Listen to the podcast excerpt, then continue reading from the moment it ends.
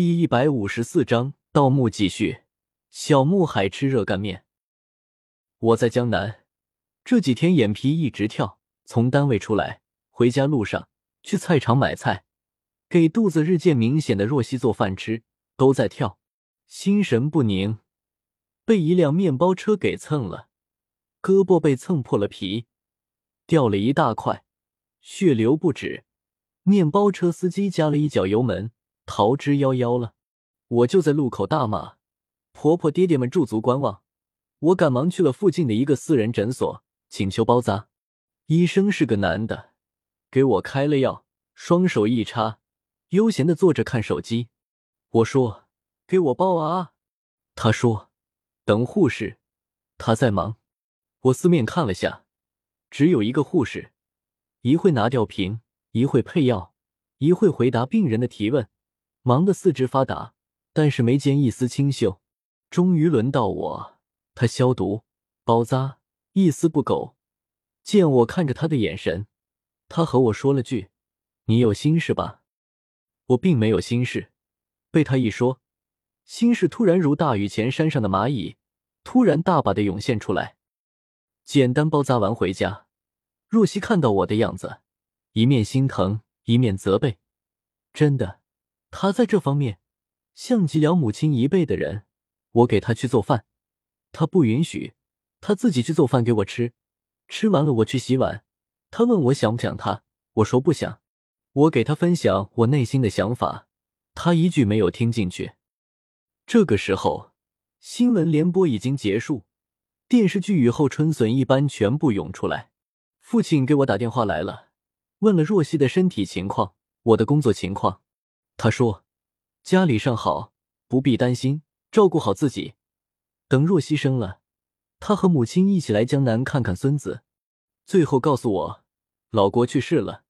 他去抬财，看到棺材外面一脚在渗水，我脑门突然一清醒，问爸：“那是怎么回事？”我父亲说：“死人是不会渗水的，除非他没有见到他想见的人。”我说：“爸。”你别说了，说的我心里膈应的慌。本来计划和他说今天我受伤的事的，也不想说了，匆匆和他说注意身体之类的话，挂了电话。若曦善解人意之处在于，她知道我很想她。沙发上，偎依在我怀里，仿佛受了委屈的小可怜。她的脸逐渐更大、更宽，双下巴从若隐若现变为十分明显。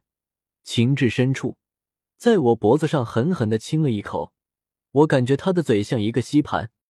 第二天，我去上班，路过昨天包扎的那家诊所，随意看了一下，还没开门。往前走，去搭公交车，看到一个女孩子阳光自信的迎面走来。她头发是长的，不高不矮，不胖不瘦，不突兀，不矫揉造作，看上去很舒服。脸白的看不到一点杂质，弯弯的眉毛像朔日之后的月亮。他走路轻松自在，手里却提了一碗热干面，打包了的。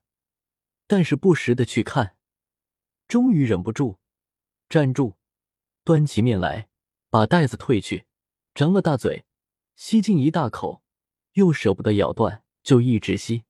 我看到后觉得好笑，终于发现了他的面熟。就是昨晚诊所问我有心事的那个护士，脱了白大褂和护士帽子，竟然变为了另外一个人。眉目里的清秀，我找了半天没有找到，被一碗热干面抢尽的杳无踪影了。我说：“还！”他赶紧把面条咬断，窘迫的看着我，羞涩的笑，面占着嘴巴，无法说话，朝我点点头，往诊所去了。他走过去之后，我忍俊不禁，心里哈哈大笑。笑平定之后，回头看他，早已经进了诊所。回想一下，又觉得他很可爱。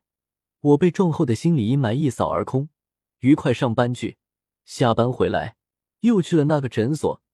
进门就听见医生在喊：“小小，做个皮试。”我和医生说我要换药。他看了我一眼，说。小伙子，你这没必要呀，回去过几天就好了。我看着他约莫五十岁的鬓角有几根银丝，像是那护士的父亲，又不确定，我便出来，看到诊所门口有一个纸牌，被翻了一半，没有翻好，上面写道：“有急事请联系幺五六七三五二四 xxx。”应该是为半夜三更的病人准备的。我分析电话应该是医生的，又想是小小的电话也未必不成立。便用手机记了下来，标注名字为表姐。几天都不敢给表姐打电话，生怕表姐变大爷。加了微信，她也没有通过，便给表姐发了个短信，内容只有两个字：在吗？没人回呀。我忍耐了几天，终于在一个夜深人静的晚上，忍不住打电话过去了。其实我在我们新房子的小区门口喝了酒，还没回家。坐在木头椅子上，拿出手机打了过去，打了一次没有接。我口渴，去便利店买了一瓶水，再打。一个男人粗重的声音问：“哪个？么事？”我还没挂断，听见一个女的问：“爸，谁呀？”他说：“找不到，骚扰电话。”他问：“是病人吧？”我听不下去了，挂了电话。感觉电话里那个女的就是小小。第二天周末，我去买菜，顺便又去了诊所。医生正在看病人，看见我进来，说不上的不屑，只是小小看到我笑了一下。他好像看见了我的心，这让我很害怕。诊所太忙，我还是出来了。晚上，我和若曦在小区里散步。若曦说她想吃冰淇淋，我就去买。她吃了一口，说不舒服，我们回去吧。到家里，若曦又说艾乐维没有了。我说我去买，他点点头。我下楼，醉翁之意在乎山水之间。到了诊所，看见小小正准备收拾东西回家，我进去问：“你爹呢？”他愣了一下，笑道：“你怎么知道是我爹？”我哪里知道，扎呼而已。说：“难道不是？”他说：“是，他先走了。”我心里大喜，攀谈一会，他收拾好了东西要关门。我说：“留个电话给我，我老婆要生了，有什么问题我随时联系你。”他掏出一张名片，名片上的字清晰可见，电话、邮箱都有。我说：“你还有名片？叫钱小木。”他莞尔道。对呀，方便病人联系吗？钱小木，这个名字真好听。开诊所也是有钱人，一年百把万，估计没有问题的。我看着名片拨打他电话，告诉他我叫刘忠凯，敬请惠存。就这样，我和钱小木认识了。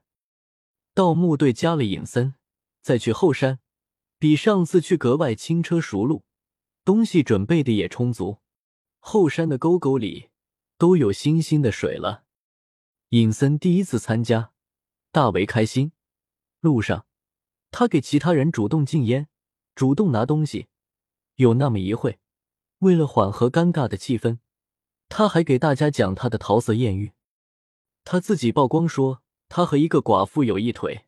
松林大为紧张，生怕是他姐爱香。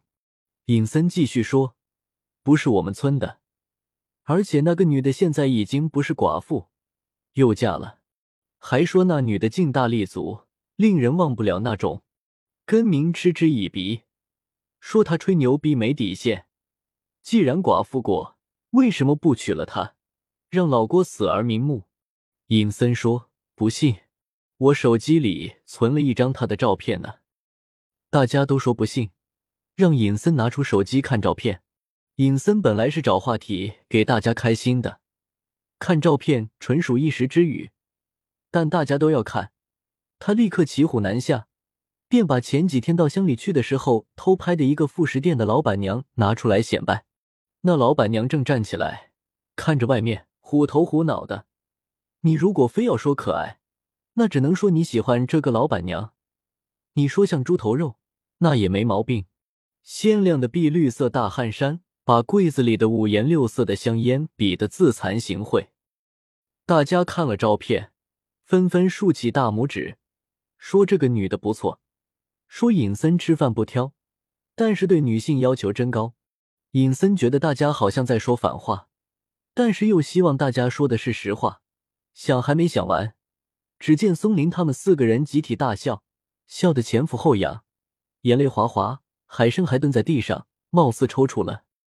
这次没有中途歇息，每个人都期待和担心，期待葛老木这次大捷，担心前几天的下雨会不会木道坍塌。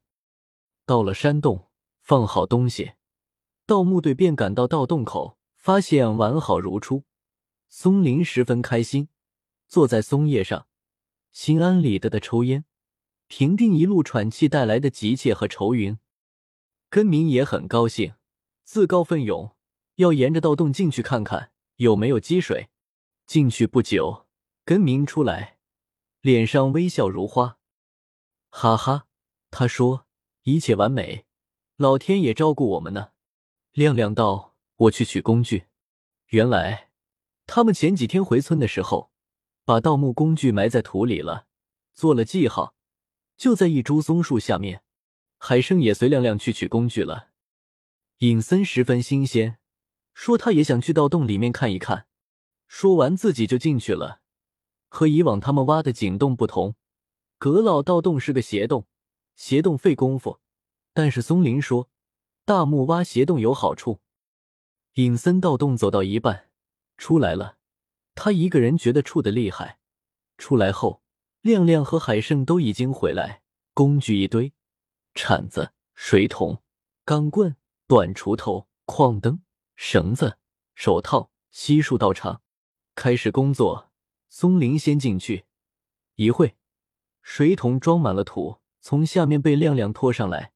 半个小时换根名。亮亮问松林：“怎么样，见底了没？”松林道：“快了，应该。我感觉，大家都亢奋起来，挖掘速度明显加快。”待到中午吃饭时分，半块青砖被拽了上来。青砖很厚，被埋多年，气息依旧。松林抓起来，端详好久，说：“快了，快了，这是废弃的砖头。我们去吃饭，今天有希望。”